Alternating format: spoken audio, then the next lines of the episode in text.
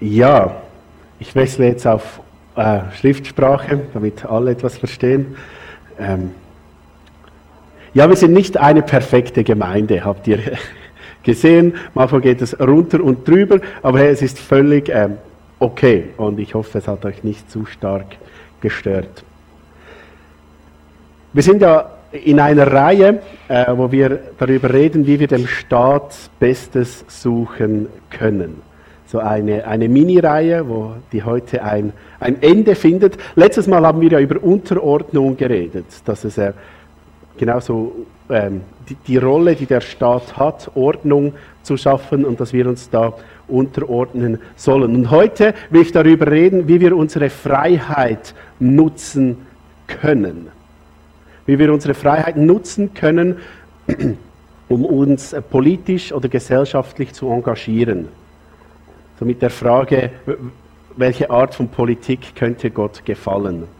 Eigentlich wollte ich die Predigt überschreiben mit, welche Partei würde Jesus wählen?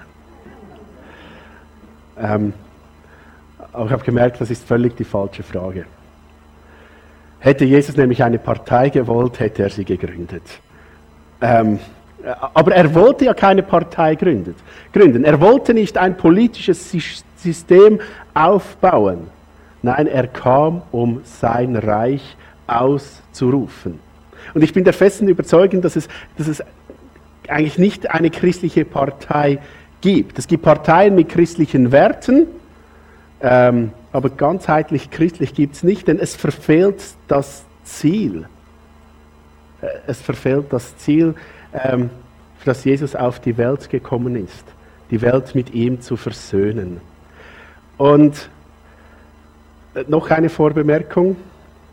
Ähm, meine Aussagen sind vielleicht ein bisschen gefärbt. Jemand fragte mich kürzlich, hey, bist du eigentlich ein SPler? ähm, bin ich nicht. Äh, zu meiner Geschichte.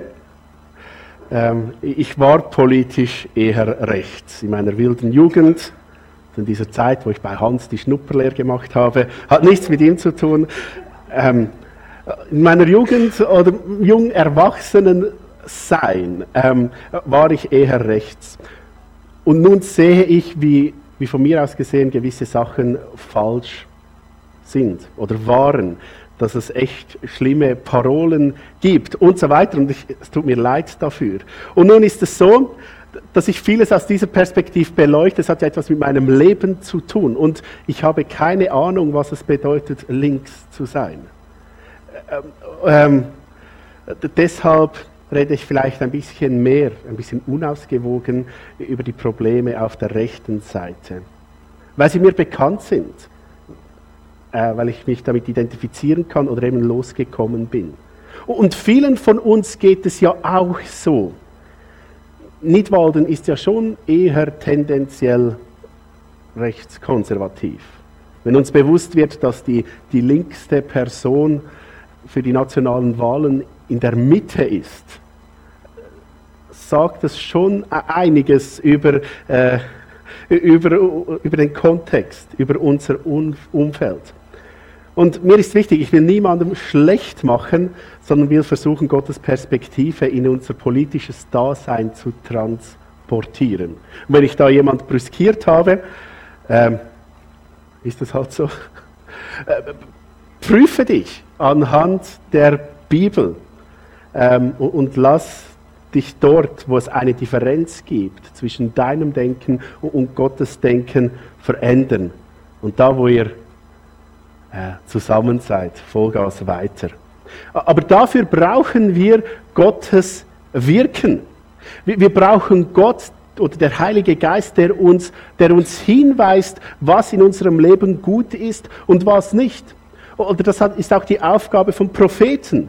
Im Alten Testament war das der Job der Propheten. Der Job der Propheten war folgendes.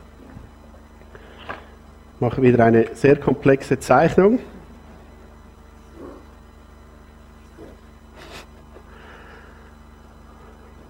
Das ist das, was Gott will.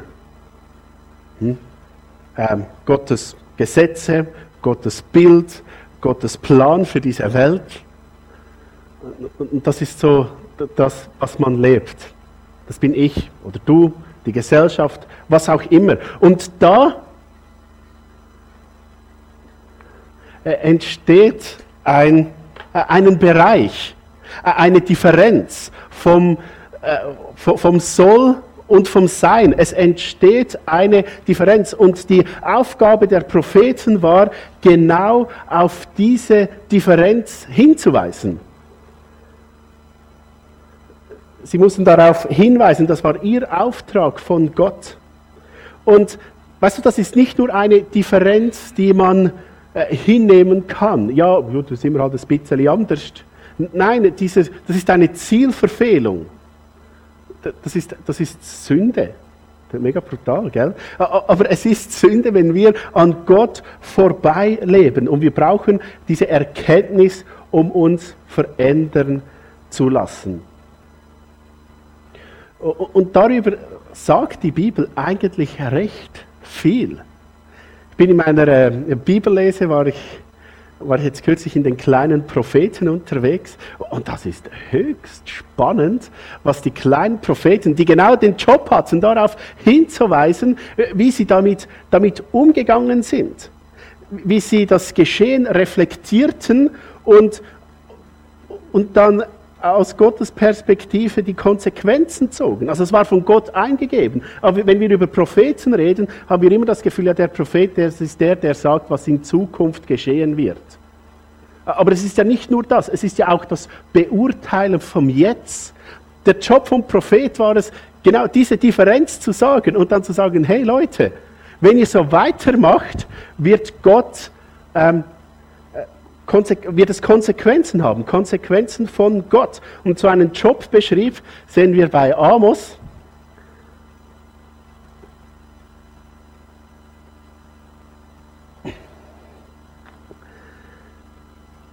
Wenn in einer Stadt Alarm geblasen wird, erschrecken denn nicht die, ihre Einwohner?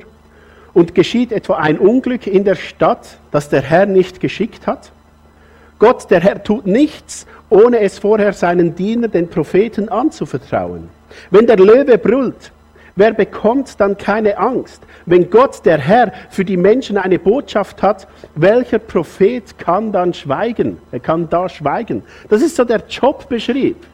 Äh, Gottes Plan, so wie die Welt tickt und der Prophet sagt, hey, da ist etwas falsch. Aber der Prophet, der sagt nicht nur, was falsch ist, das ist ja relativ einfach, oder? Aufzuzählen, was, was falsch ist. Ähm, sondern er, er sagt auch, was ein, ein würdiges Leben sein könnte. Und darüber wollen wir uns heute unterhalten. Und es hat sehr viel damit zu tun, äh, wie wir uns in der Gesellschaft aktiv äh, eingeben. Und in der Vorbereitung ist mir Amos 5 wirklich an Herz gewachsen. In Amos 5 wird genau das angeprangert von Gott. Wird von Gott angeprangert, hey, da, da stimmt etwas nicht. Und ich habe drei äh, Sachen herausgepickt, die einiges zu sagen haben. Amos 5, 4 bis 5. Denn so spricht der Herr zum Haus Israel. Sucht mich und lebt und sucht nicht Bethel auf. Geht nicht nach Gilgal. Geht nicht hinüber nach Beersheba. Denn Gilgal wird ganz bestimmt gefangen wegziehen und Bethel wird zum Unheil werden. Also zuerst zum Einfachen. Ähm, ersten Teil. Gott, der sagt, sucht mich und lebt. Das kommt in diesem Kapitel immer wieder in verschiedenen Varianten vor. Dass Gott sagt, sucht mich Suche Gott. Das ist das Entscheidendste. Nicht, nicht dir einen Gott zu suchen, sondern Gott zu suchen, der, der Himmel und Erde geschaffen hat. Bastle dir nicht irgendeinen Gott zusammen. Und um, um das klar zu machen, braucht ähm, Amos drei verschiedene Ortschaften, die er benennt. Er, er nennt äh, Bethel, Gilgal und Beersheba. Und ich finde das äh, sehr spannend. Wir haben da eine Karte. Ja, die Israel-Karte, die sehen wir leider jetzt auch in den Nachrichten relativ, äh, relativ viel. Ähm, zuerst zu Beersheba. Das ist da unten. Also zum Kontext, Amos ist ein Prophet, der zum Nordreich spricht. Die haben sich ja abgespalten von Juda, nachdem äh, der Sohn von Salomo, Rehabeam, äh, da ähm, die Leute ganz fest unterdrückt hatte. Dann äh, stand Jerobeam auf und sagte, hey, wir gründen mit den anderen Stämmen ein, ein anderes Königreich. Und sie gründeten das Nordreich. Und das Nordreich, zu denen sprach dann Amos. Und das erste ist, er sagt, geht nicht nach Beersheba. Beersheba ist da unten. Das ist ein Pilgerort ganz im Süden. Beersheba ist, ist ein wichtiger Pilgerort, und zwar weil äh, Abraham dort zu Gott gerufen hat. Isaac und Jakob hatten dort eine Begegnung mit Gott. Das war so eine Art richtiger Wallfahrtsort.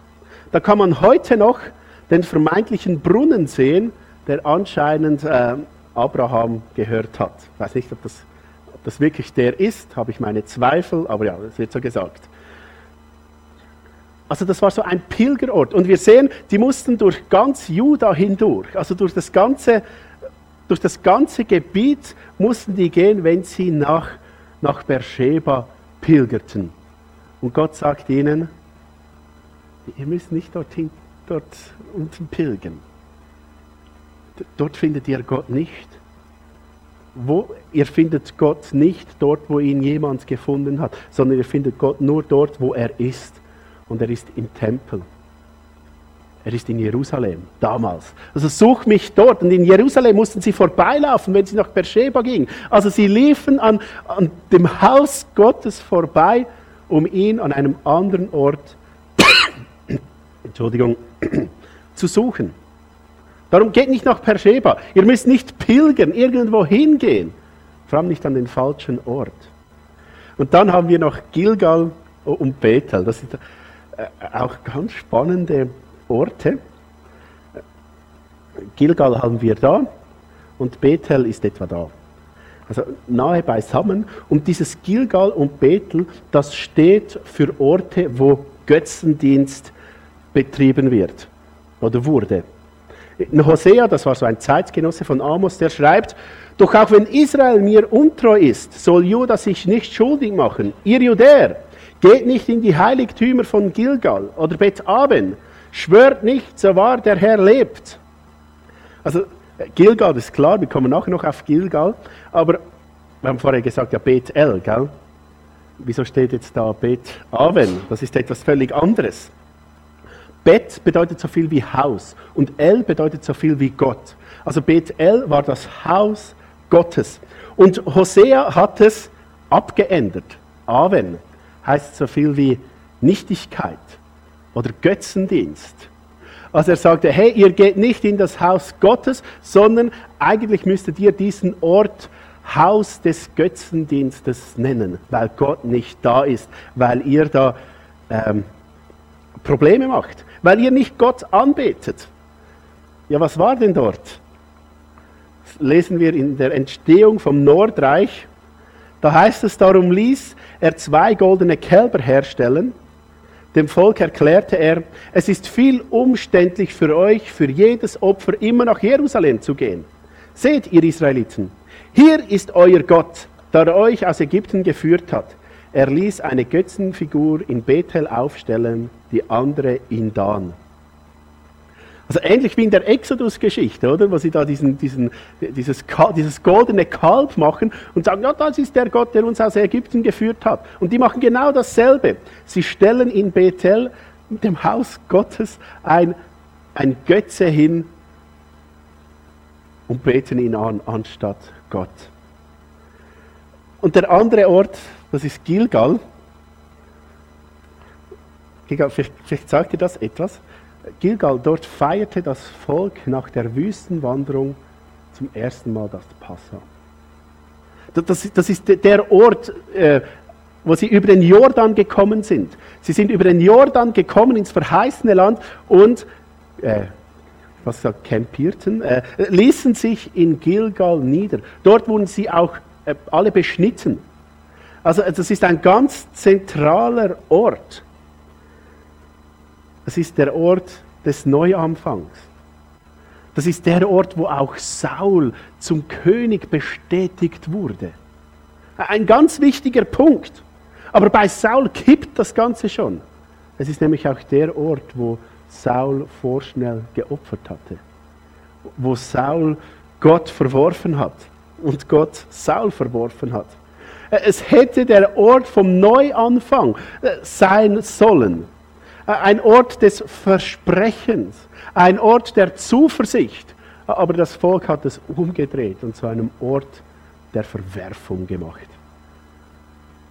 Und Jahrzehnte, Jahrhunderte lang wurde dort falsch geopfert, dem falschen Gott. Ja, äh, was sollen diese Ausführungen? Ähm, ich fand es spannend, denke ihr vielleicht auch. Aber da wird etwas deutlich. Mir wurde deutlich, die, die Amos wirft den Leuten vor, ihr sucht den falschen Gott am falschen Ort mit der falschen Motivation.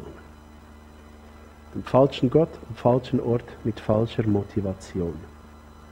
Und das ist das, was er ihnen, ihnen vorwirft. Sagt, hey, so funktioniert es nicht. Ihr könnt als Gesellschaft so nicht leben. Es funktioniert nicht so. Das führt euch ins Verderben. Nicht nur als Gesellschaft, sondern jeden Einzelnen. Sie suchen am falschen Ort, sie suchen den falschen Gott und aus falscher Motivation. Und die Frage ist jetzt ja, okay, aber wie suchen wir Gott denn richtig? Hast du dir diese Frage auch schon gestellt? Nicht? Okay. Wie suchen wir Gott richtig? Jeremia 29, 13 bis 14a. Wenn ihr mich sucht, werdet ihr mich finden. Ja, wenn ihr von ganzem Herzen nach mir fragt, will ich mich von euch finden lassen. Also wenn ihr von Herzen sucht, ehrliches Suchen, oder Psalm 63, 2, äh, Gott, du bist mein Gott, ich sehne mich nach dir, dich brauche ich, wie eine dürre Steppe nach Regen lechzt, so dürste ich, o oh Gott, nach dir. Siehst du das, dieses Verlangen Gott zu suchen, Gott zu kennen, dieses, ja, die, die, diese Sehnsucht. Gott, ich will dich kennen in deinem ganzen Ausmaß. Die Frage ist, habe ich Sehnsucht nach dem Schöpfer von allem? Sehne ich mich wirklich nach ihm? Oder, wie das Volk Israel, ähm, will ich einfach so eine billige Version die einfach meine Bedürfnisse stillt. So eine, die ich bei Alibaba bestellen kann aus China, viel zu klein und nützt nichts. Das ist das, was die gemacht haben. Was ist schon wieder das oberste Gebot? Weißt du das? Liebe Gott, deinem ganzen Herzen, mit deinem ganzen Verstand. Gell? Das hat auch damit zu tun, Gott zu suchen. Und ich, ich möchte dir jetzt zwei Minuten Zeit geben, darüber nachzudenken, bevor wir weiterfahren. Suche ich Gott, also wirklich Gott, der Schöpfer des, des Universums, der, der alles erschaffen hat, der dich liebt, der Gemeinschaft mit dir will.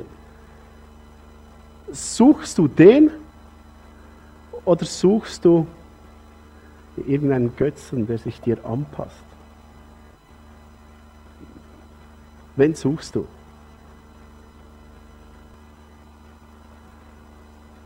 Nächsten. Lebe Gerechtigkeit. Amos 5, 14 bis 15 steht, setzt euch für das Gute ein. Allem Bösen aber kehrt den Rücken, dann werdet ihr leben. Wieder das, werdet leben. Ne? Und der Herr, der allmächtige Gott, steht euch bei, so wie er es ja immer behauptet. Ja, hasst das Böse, liebt das Gute, verhelft vor Gericht jedem zu seinem Recht. Vielleicht erbarmt sich der Herr, der allmächtige Gott, doch noch über euch, die ihr von Josefs Nachkommen übrig geblieben seid. Wir sollen uns für das Gute einsetzen und uns vom Bösen abwenden. Was ist das Gute? Auf der einen Seite ist das Gute das, das Gesetz, die, die Regeln Gottes. Gott hat äh, Regeln erschaffen, um ein möglichst gutes Zusammenleben zu ermöglichen oder zu fördern. Die Sachen, die, die Regeln, die Gott gemacht hat, sind gut. Gott ist keine Spaßbremse. Gott, Gott schafft etwas Gutes, damit etwas ähm, blühen kann. Klassisches Thema, immer kommt das wieder. Eine christliche Sexualethik hat nicht zum Ziel, möglichst vieles zu verbieten, zu unterdrücken sondern eine christliche Sexualethik hat, hat zum Ziel zu, zu erfüllen. Sexualität in einem sicheren, guten, sinnvollen Rahmen gelebt werden kann. Aber wir dürfen es natürlich nicht nur auf die Sexualität reduzieren. Die anderen wichtigen Werte, zum Beispiel, alles kommt aus der Nächstenliebe. Alles entspringt aus der Nächstenliebe und ist gegründet darin. Das ist so wichtig. Nächstenliebe ist so wichtig, damit die, die Gesellschaft blühen kann. Wir kommen nicht daran vorbei. Es ist mega schwierig. Also für mich zumindest, vielleicht ein bisschen einfacher, aber manchmal ist es wirklich schwierig, die Nächsten zu lieben. Und doch kommen wir nicht daran vorbei. Wir lieben und das andere ist eben das Gute, das, das Gesetz, die Regeln. Und das andere Gute ist, wir setzen uns nicht nur für uns ein, sondern auch für die anderen. Wir setzen uns ein. Wir, wir setzen uns ein für die Gerechtigkeit, für diejenigen, die, die keine Stimme haben. Für diejenigen, die nicht gehört werden. Für diejenigen, die keine Möglichkeit haben. Wir sind, wir sind die Stimme für die, für die Armen. Wir sind Stimme für die Fremden. Wir sind die Stimme von Unrecht Behandelten. Das, das Frauenteam hat es wunderbar gemacht. Äh, einen ganzen Abend, wo auf Frauenhandel hingewiesen wurde. Wir als Kirche sind die Stimme, die sich für Gerechtigkeit einsetzt oder gegen das, das Böse. Wir sind die Stimme für sie. Wir sind die Stimme für die Ungeborenen, für die Kranken, für die, die niemand haben. Wir sind die Stimme, das Gewissen der Gesellschaft.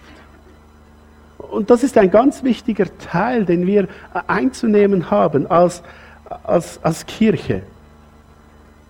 Wir, alles hat, hat mit, diesem, mit dieser Differenz zu tun. Wir, wir wollen das Gute und weisen darauf hin, was nicht okay ist. Und wir drehen uns dem Schlechten den Rücken zu. Ist auch ganz wichtig. Wir machen nicht bei jedem Seich mit. Wir als Kirche sind sozusagen eine Kontrastgesellschaft. Ein Kontrast zu dem, was sonst passiert. Und, und ich glaube, darum auch gell, kann ich keine Partei äh, empfehlen, die Jesus sicher wählen würde. Kann auch keine wirklich ablehnen. Weil, weil einige Anliegen, die sind völlig links. Und das ist das Problem. Die, die, die Nächstenliebe, der, der, ähm, die Armen und Schwachen, das ist oft ein Thema, das von linker Seite kommt, was, was wichtig ist. Und auch die Anliegen von rechts sind manchmal ganz gut. Hm? Die sich gegen die Abtreibung einsetzen, christliche Werte hochhalten und so weiter. Gell? Das, äh, irgendwie, wir, wir kommen da äh, nicht aneinander vorbei. Und die Mitte, die ist dann halt zu wenig radikal, um irgendetwas machen zu können. Also wir sind in einem Dilemma. Weil weil Gott will die Gesellschaft ganzheitlich verändern. Gott will die Gesellschaft ganzheitlich verändern und hat uns als, als Kirche dazu berufen, dass wir die Gesellschaft darauf hinweisen, auf das, was sein könnte. Und da geht es nicht nur darum, ich komme nachher noch darauf, dass wir sagen, was alles falsch ist, sondern dass wir in erster Linie mal, mal leben, was, was gut ist. Ein Leuchtturm zu sein, welcher auf Jesus hinweist. Also wir suchen Gott, leben seine Gerechtigkeit und es kommt einer der krassesten äh, Abschnitte im Buch Amos. Gott sagt, ich hasse eure Feiern. Geradezu widerwärtig sind sie mir. Eure Opferfeste verabscheue ich. Eure Brand- und Speiseopfer nehme ich nicht an. Und wenn ihr Tiere mästet, um sie mir darzubringen, ist mir das völlig gleichgültig. Eure lauten Lieder kann ich nicht mehr hören. Verschont, euch mit eurem Har äh, verschont mich mit eurem Harfengeklimper. Setzt euch lieber für die Gerechtigkeit ein. Das Recht soll das Land durchströmen wie ein nie versiegender Fluss. finde ich krasse Verse. Da stell mir vor, so ein Gottesdienst, oder? Die Leute geben sich Mühe. Sie mästen ihre Tiere, damit sie ja ein recht Prügel von einem Schaf da opfern können, oder? Dass sie nicht ein kleines haben, sondern sie mästen es. Sie geben sich Mühe, sie üben die Lieder, sie singen, sie spielen Harfe. Das muss ja mega schwierig sein, habe ich gehört. Ähm, Es ist etwas Schönes. Sie opfern, sie machen und tun. Und Gott sagt, das ist mir egal. Bedeutet mir nichts. Ich verabscheue es. Ich, ich hasse es. Gott sagt, fahr ihn ab mit dem Seich. Ich nehme das Opfer nicht, nicht an. Ich rieche nicht mal danach. Eure Lieder kann ich nicht hören, verschont mich mit dem Geklimper der Harfe. Gott ist richtig sauer. Sagt, hört auf mit dem ganzen Mist. Denn das schönste Opfer, das beste Rind, der tollste Gesang, das schönste Harfenspiel ist für nichts. Es ist nicht nur nutzlos, sondern es wird von Gott richtig gehasst, wenn es von euch kommt. Von euch, die, die Gott nicht wirklich in ihrem Leben ernst nehmen. Darum sei ehrlich. Sei ehrlich zu dir selbst. Was ist dir wirklich wichtig? Suchst du Gott wirklich?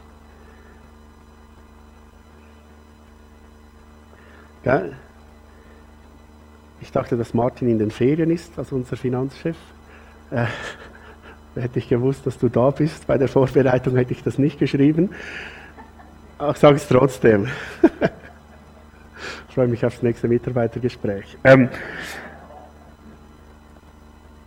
finanziell geht es unserer Kirche momentan mäßig. Also danke vielmals für all, all die Spenden, für die großzügigen Spenden, aber dieses Jahr kommt halt einiges, kommt halt einiges auf uns zu mit, mit Heizung und so.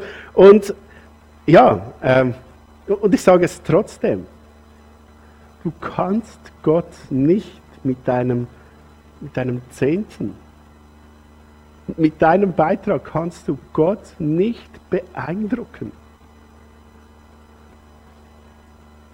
wenn du nicht das, nicht das lebst, was du glaubst, hat es für Gott null Relevanz.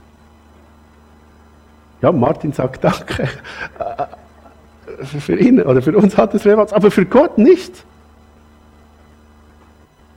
Wir suchen Mitarbeiter in unserer Kirche, Leute, die Verantwortung übernehmen, an verschiedenen Orten, Technik, Kinderbetreuung und so weiter, Musik, wir, wir sind auf der Suche nach Leuten. Und ich brauche dich, um die Kirche zu bauen, um Jüngerschaft zu leben, um zu fördern. Ich brauche dich. Aber, aber Gott lässt es kalt. Es bringt dich nicht näher zu ihm, wenn die Grundvoraussetzung fehlt. Wenn das fehlt, warum du es machst. Könnte man ein sein, zu sagen, ja, dann lass es doch einfach sein.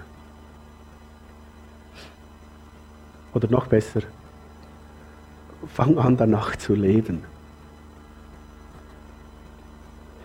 Gott will nicht, dass wir, dass wir punktuell Opfer bringen.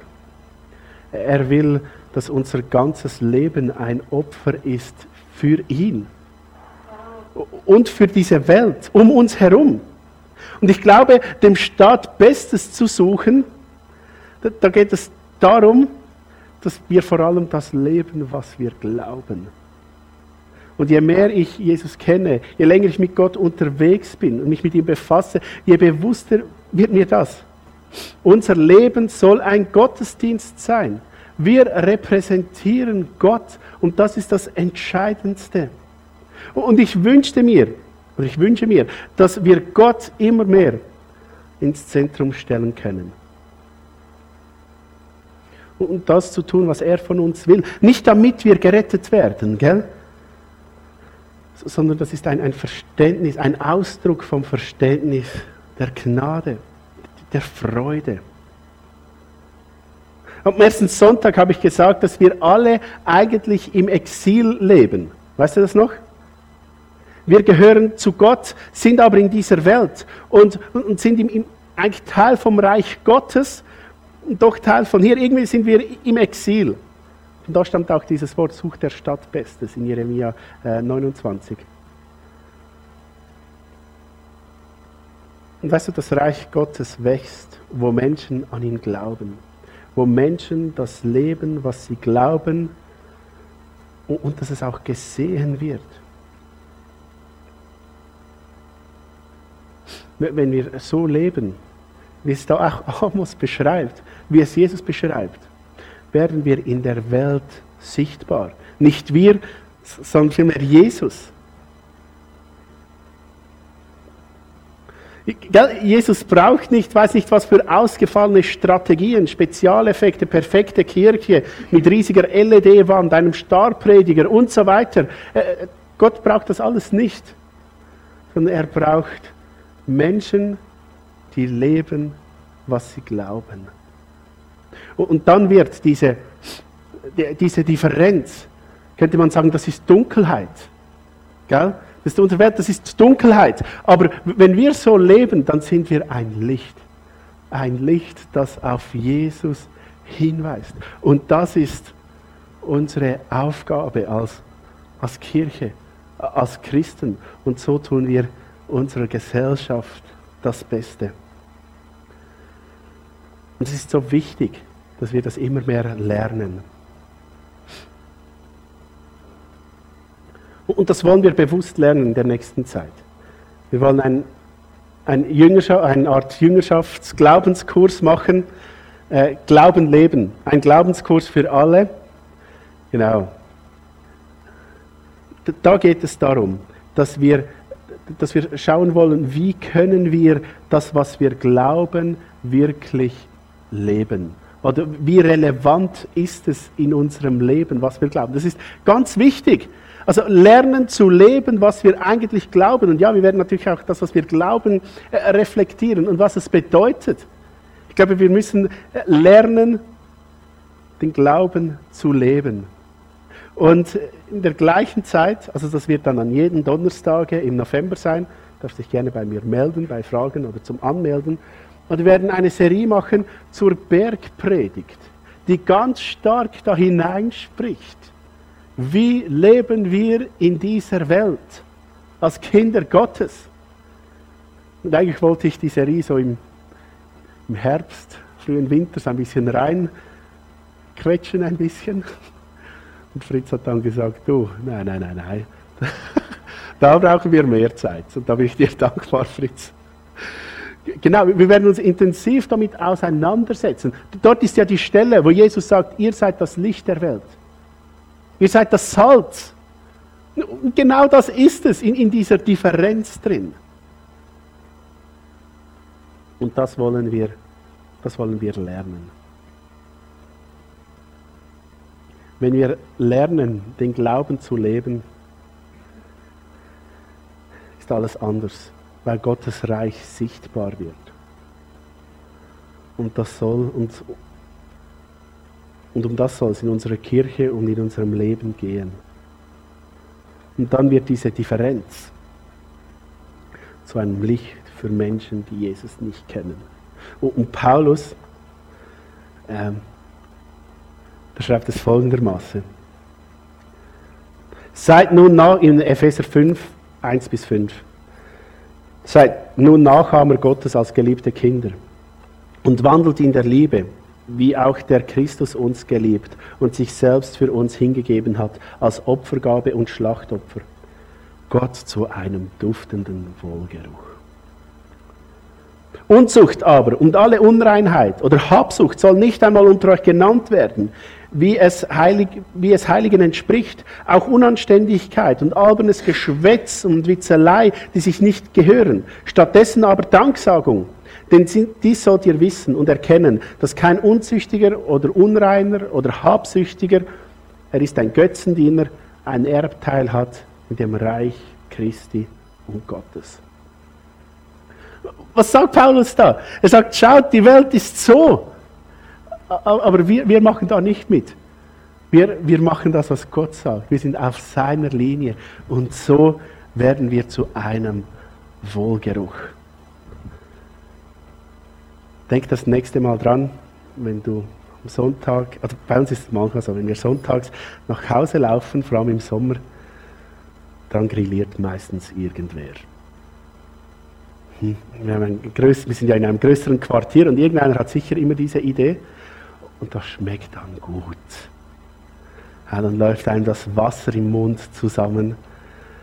Und, und, ich mache es auch gerne, gell? Und wenn ich so etwas niedergare auf dem Grill, das zwölf Stunden drauf ist, hey, das riecht dann schon im ganzen Quartier. Das ist etwas Feines, etwas Gutes. Ähm, es macht hungrig. Und, und ich wünsche mir, dass wir auch so etwas sind dass wir auch so ein, ein Pulled Pork auf dem Grill sind, der andere Menschen anzieht, der lustig macht nach mehr. Wir leben in einer Welt, die Gott nicht wirklich kennt. Aber wenn wir ihn suchen, leben, was wir glauben, machen wir einen riesigen Unterschied. Und wir können oder wir, wir machen es bereits. Als Kirche machen wir das. Wir sind ein Wohlgeruch und machen den Unterschied in unserer Gesellschaft. Und ich will euch motivieren, daran appellieren, es wirklich Gott zu suchen und immer mehr die Person zu sein, die du sein sollst. Ich möchte noch beten. Vater im Himmel, danke für deine Liebe, für deine Größe, für, für all das, was du uns gibst. Und Jesus, ich möchte dich bitten, dass du mir, dass du uns allen hilfst, dass wir wirklich ein Wohlgeruch sind für dich, dass wir einen Unterschied können ausmachen in unserer Gesellschaft, dass wir so unserer Gesellschaft das Beste können suchen, indem wir einfach konsequent dir nachfolgen und Leute an unserem Verhalten, an unseren Worten dich und deine Liebe erkennen. Darum bitte ich dich, Jesus. Amen.